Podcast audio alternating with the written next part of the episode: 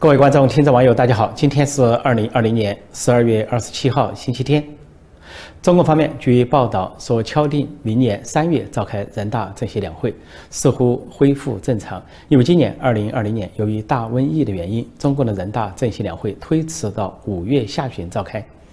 那么现在恢复到三月份，呃，似乎啊大瘟疫成为过去式。但是如果死灰复燃啊，不排除它再改会期。那么就在这个人大政协两会前，中共加紧换马，啊，尤其是省部级高官，也因应两年后所谓，呃，二零二二年召开中共二十大的时候啊换人。那么现在习近平方面抓紧的换省部级高官，省省委省方面呢是啊省委书记啊省长或者是一些自治区直辖市在加紧换人。然后到中央部委也在加紧的换各种部长或者是部委的成员。那有一个部门和有一个职务啊，高度敏感，引起了注意。这个部门叫做国家民族事务委员会。那么它的一把手是党组书记兼主任。那么从一九五四年到今年六十六年，都是由少数民族出任这个职务，啊，以体现所谓民族事务。但是现在这次换人，第一次由汉人出任。那么前任呢叫巴特尔，巴特尔是蒙古人，他现在还是政协副主席，这个显然不是正常退休，仅仅因为他是蒙古人。那么换上去呢叫陈小江，不仅是一个汉人汉官，而且这个人跟宗教事务呢毫无关系。呃，这个陈小江先是在水利部发迹，先是在水利部的下层什么报社当什么记者、编辑、主编之类，逐渐的混到了水利部的高层，在水利部高层做管理。担任领导，再后来就提拔到所谓中央这个纪委、中纪委，后来又到呃辽宁省挂中纪委书记，后来又调回来当什么国家监察部啊这些副主任这类职务，也就他整个痕迹、人生轨迹就是这样，跟民族事务毫无交接，现在却接管民族事务部。他首先在十二月中接了这个巴特尔的呃党组书记职务。所以这两天呢，又接了他的主任职务，而巴特尔是蒙古人，很容易让人联想到啊，前不久，呃，今年九月份前后所发生的蒙古事件，啊，内蒙古事件，那就是因为啊，习近平、王沪宁极左路线，当局要在内蒙古推行所谓的啊这个灭绝文化政策，灭绝蒙古人的语言政策，要强推所谓汉语教材，因此呢，引起了极大的风波。啊，内蒙古的这些民众纷纷起来抗争抗议，啊，甚至还还有多人自杀。那么这个风暴可以说持续了一个多月，虽然被强制压了下去，但是又创造了一个少数民族地区的抗争和抗议，引起了国际社会的高度的关注。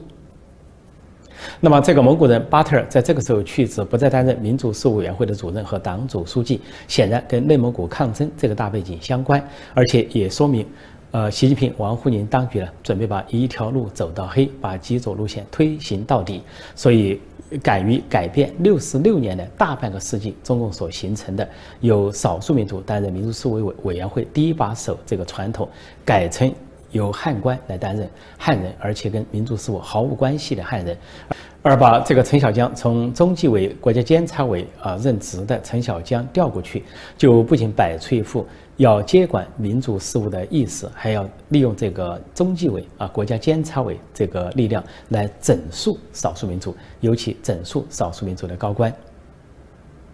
在此之前，作为维吾尔人的最高官员啊，白克力啊，在二零一八年被捕下狱，后来被判处无期徒刑。啊，表面上理由是说行贿受贿。他在被捕前是当了国家能源局局长。他在一次访问莫斯科，刚刚回到北京啊，首都机场就立即被逮捕抓走。啊，实际上后来这个白克力显然是政治问题，因为他以前是做新疆呃自治区政府主席，表面上当然是支持共产党啊亲共人士，所以支持共产党的新疆政策，但是在新疆建立集中营、大规模迫害维吾尔人之后，应该说恐怕他自己都看不下去，因此呢有所微词。也许在访问莫斯科期间，跟俄罗斯的这些官员有所透露自己的不满，因此一回到北京就立即被抓捕，啊，最后。锒铛入狱，而且而且被判处中共党内惩罚官员的最高刑罚就是无期徒刑，意思就是永不得翻身，永不得重见天日。那么说六十六年以来都是少数民族官员。那六十六年之前的情景是什么？就是一九五四年之前，中共建政之后啊，第一任的民族事务委员会的主任啊，或者说一把手，实际上是一个汉人官员，他叫李维汉。说到这个李维汉，实际上是一个很有故事的人物，呃，因为他跟邓小平都曾经共享一个女人，就是邓小平的前妻嫁给了李维汉。那么事情呢是说，在江西的时候，邓小平受到整肃，说当时在江西的呃中共中央认为邓小平犯了错误，因此呢被这个批斗，而且被关押。那么当时的中共组织部长就是李维汉，而李维汉就负责审讯啊邓小平。那邓小平呢？当时这个处于呃困境之中，呃，他的老婆叫金维印，那么在又在李维汉手下工作，就跟李邓小平离婚，而嫁给了李维汉，呃，但是呢，这个事情就听上去就好像李维汉抢夺了邓小平的老婆。事实上，故事还不止这么一点，因为实际上呢，呃，李维汉跟这个金维印呢，早就在呃以前的所谓革命生涯中就认识，就上下级关系，说双方很有感情。只不过他们俩还没有结婚，结果中共的组织上就安排这个金维印跟邓小平啊南下，从所谓啊这个福建转到苏区，说转进的过程中，两人扮演为假夫妻，结果后来弄假成真，金维印呢就嫁给了邓小平。但是没想到，在这个江西苏区待了几年之后呢，这个邓小平说犯了错误，犯了错误，这个金维印呢就趁机离开邓小平，就嫁给了他心目中的新上人，他原先的老上级李维印，说这就是他们婚变的来历。呃，但是邓小平呢，相对说来显得在这个事情上还比较开通开明啊，没有摆出一副报复报仇或者睚眦必报的姿态。因为再后来，这三人的命运又发生了转折，这个金维印呢。呃，后来去了苏联，在待在莫斯科。后来是二战，呃，德国这个跟苏联交战，在交战过程中啊，说是德国的呃飞机轰炸了莫斯科，这个金维义呢被炸死。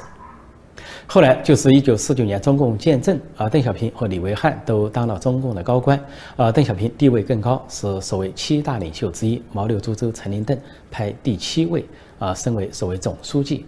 那么李维汉呢是部长级的官员，就是当了民族事务委员会的主任。再后来啊，文革之中，这两人都先后被打倒啊，邓小平、李维汉都被毛泽东打倒。毛泽东死后，文革结束啊，邓小平和李维汉一大批的所谓老干部啊都被平反，然后复出重新工作。那么邓小平呢，逐渐成了实权人物，掌握最高权力，而李维汉呢，也是复出来工作。那么当时的资料显示啊，邓小平见到李维汉还非常的客气啊，两人亲切握手还合影，啊，似乎不计前嫌。呃，那么恐怕邓小平心里想的是，双方都欠对方的，他本来是。啊，抢夺了李维汉的情人，而李维汉又抢夺了他的老婆，所以双方算拉平。毕竟呢，邓小平和李维汉都共享过同一个女人，那就是金维印。那么邓小平呢，对李维汉不仅很客气，还有所提拔，因为当时成立了个所谓中央顾问委员会，邓小平是主任，而李维汉还当上了副主任。而且邓小平不仅对李维汉。很友善，很友好，而且对他的儿子，就是李维汉跟金文印生的儿子李铁印，也是提拔有加。这个李铁印在邓小平的亲自授意和栽培下，啊，不仅节节高升，呃，最后当上了政治局委员，而且最后还当上了人大常委会副委员长，就跻身所谓副国际领导人行列。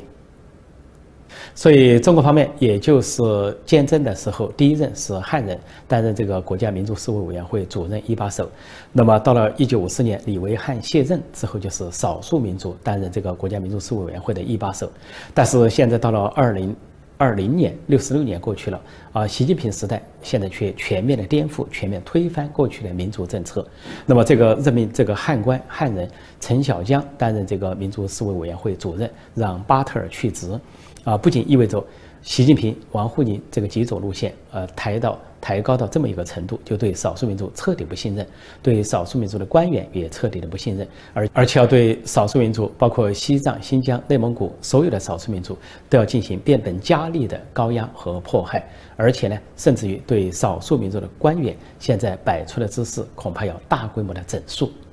尽管毛泽东是暴君，邓小平是屠夫，但是在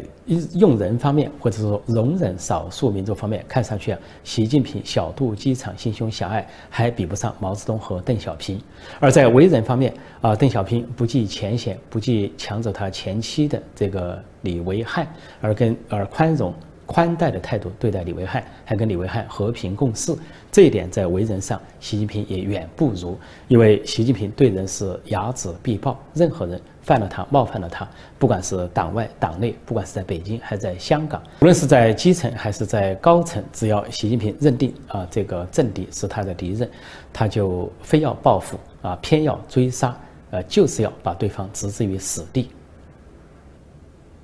说到报复、追杀和置之于死地，人们注意到，说阿里巴巴的创始人马云已经两个月没有露面了。自从他在十月份出席那次上海外滩呃论坛峰会，发表了一篇惊人的演讲，啊，跟中共啊领导人是否完全相反的一番言论，但也可以说是苦口婆心的一番谏言之后，他就消失了。那么后来是说，是约谈啊整改还是这个？追杀这个阿里巴巴，呃，蚂蚁金服叫停蚂蚁金服上市等等，一直发展到最近，中共派出所谓调查组进驻阿里巴巴进行这个立案调查，但是马云都始终没露面。现在社会上议论纷纷，猜测纷纷。啊，如果说往好的说，说马云呃老实了，低调了，保持低调，所以不露面，不说话了。但是让往坏的说，也就是说，马云的话也可能是被立案审查了，已经被软禁了、监禁了，失去了自由。再往重的说，那就是马云已经失踪了，不知去向了，或者说人间蒸发了。就像他的这个阿里巴巴的股票一样，顷刻蒸发。因为习近平当局打击阿里巴巴，说在十二月二十四号是当天宣布说中央调查组进驻啊阿里巴巴进行立案调查，结果当天阿里巴巴在香港和在美国的股市股价大跌，在香港大跌百分之八，在美国大跌啊百分之十，甚至一度跌到百分之十五。说当天仅在美国华尔街。它的股价就蒸发了六千亿美元，说相当于一个中石油的呃总产值或者总价值。那么很多人都在问说，习近平不在乎这个经济损失吗？说习近平当局反垄断究竟图个啥？啊，砸了阿里巴巴，呃，损失六千亿美金，究竟图的是什么？实际上，习近平根本不在乎这个经济损失，他在乎的是这个政权，在乎他的权威，就跟习近平砸烂香港、砸烂一国两制一样，都在国际上都在惊呼说：难道习近平当局不在乎这个丧失、丢失或者砸烂香港这个会下金鸡蛋的金鸡母吗？是的，习近平、王沪宁、及左当局根本不在乎，所以。连香港曾经是中国经济的火车头，是中国经济、中国外资的最大来源，习近平都不在乎，他在乎的就是这个政权，就是所谓一党专政，或者说他自己的权威，长期执政、终身执政。这就应验了文革时代毛泽东和四人帮的一句名言：说您要社会主义的草，不要资本主义的苗。那个时候，在毛泽东眼里。经济发不发展无所谓，人民吃不吃得上饭无所谓，最重要的是他的权利、他的权位，所以他提出以阶级斗争为纲，任何时候都是以阶级斗争为纲。如果有人敢提以经济或者生产力为纲，那就只有被打倒，甚至被迫害致死。那么说到报复、追杀和置之死地，那么前政治局常委周永康啊，家里啊最近呢也不断爆出新闻，那就是周永康的儿媳妇黄婉啊，黄婉是嫁给了周永康的儿子周斌。那么周永康呢是被判处了无期徒刑，在秦城大牢啊，周斌呢判处十八年重刑。这个黄婉本来是由美国公民但是因为在国内跟周边经商，那么在呃湖北就受到牵连。他牵连之后，他先后被说是监视居住十个半月，后来又被看守一一年，之后呢又是被社区监管，又是三年。啊，本来以为每一次都以为自己可以脱困了，但是最后被监管的期限也过了，但是中共不让他走，又找一个民事诉讼的理由让他不得出境，限制他出境。那么现在黄婉呢就发出公开信，要求习近平放他回美国，说他的家在美国，他有美国公民的身份。那么他是说给习近平写过信，但是投诉无门，然后给地方当局也申诉过，也投诉无门。而这个黄婉呢，在整个过程中也有觉悟，他是说以前呢是既得利益的一个成员，是享受了既得利益。那就周永康贵为所谓政治局常委，是政法委书记、政法王，是什么中治办主任，整个中国维稳大军的首脑。那个时候，包括周永康、周斌和黄婉在内的这个周周家族啊，那可以说是飞黄腾达、不可一世，要金得金，要银得银。所以黄婉呢，呃，这两年就在这个社交媒体上啊发布他的忏悔，他他这个遗憾自己没有在享受既得利益的时候为普通民众这些权益啊啊去。呃，呼吁或者是奔走，说他看到很多的上访民众，他自己最后也踏上了这个漫漫的上访路，就上访无门，哭告无门。然后他又告诫现在的中共高官，说不管你们的地位有多高，官职有多大，他说你们超得过周永康吗？啊，周永康因为以前是政治局常委啊，是中共的七大领袖或者九大领袖之一，那是党和国家正国级领导人，现在也就锒铛入狱，在秦城监狱度过他的漫漫长夜。那么，这个黄婉就向这些高官喊话，说要呼吁他们建立健全的法律和法治，而且保障在法治中的这些人道和人权待遇。他说，如果你们今天不这么做，将来有一天你们落到像周永康这样的地步、这样的下场，那你们也也会受到相应的啊迫害或者压制。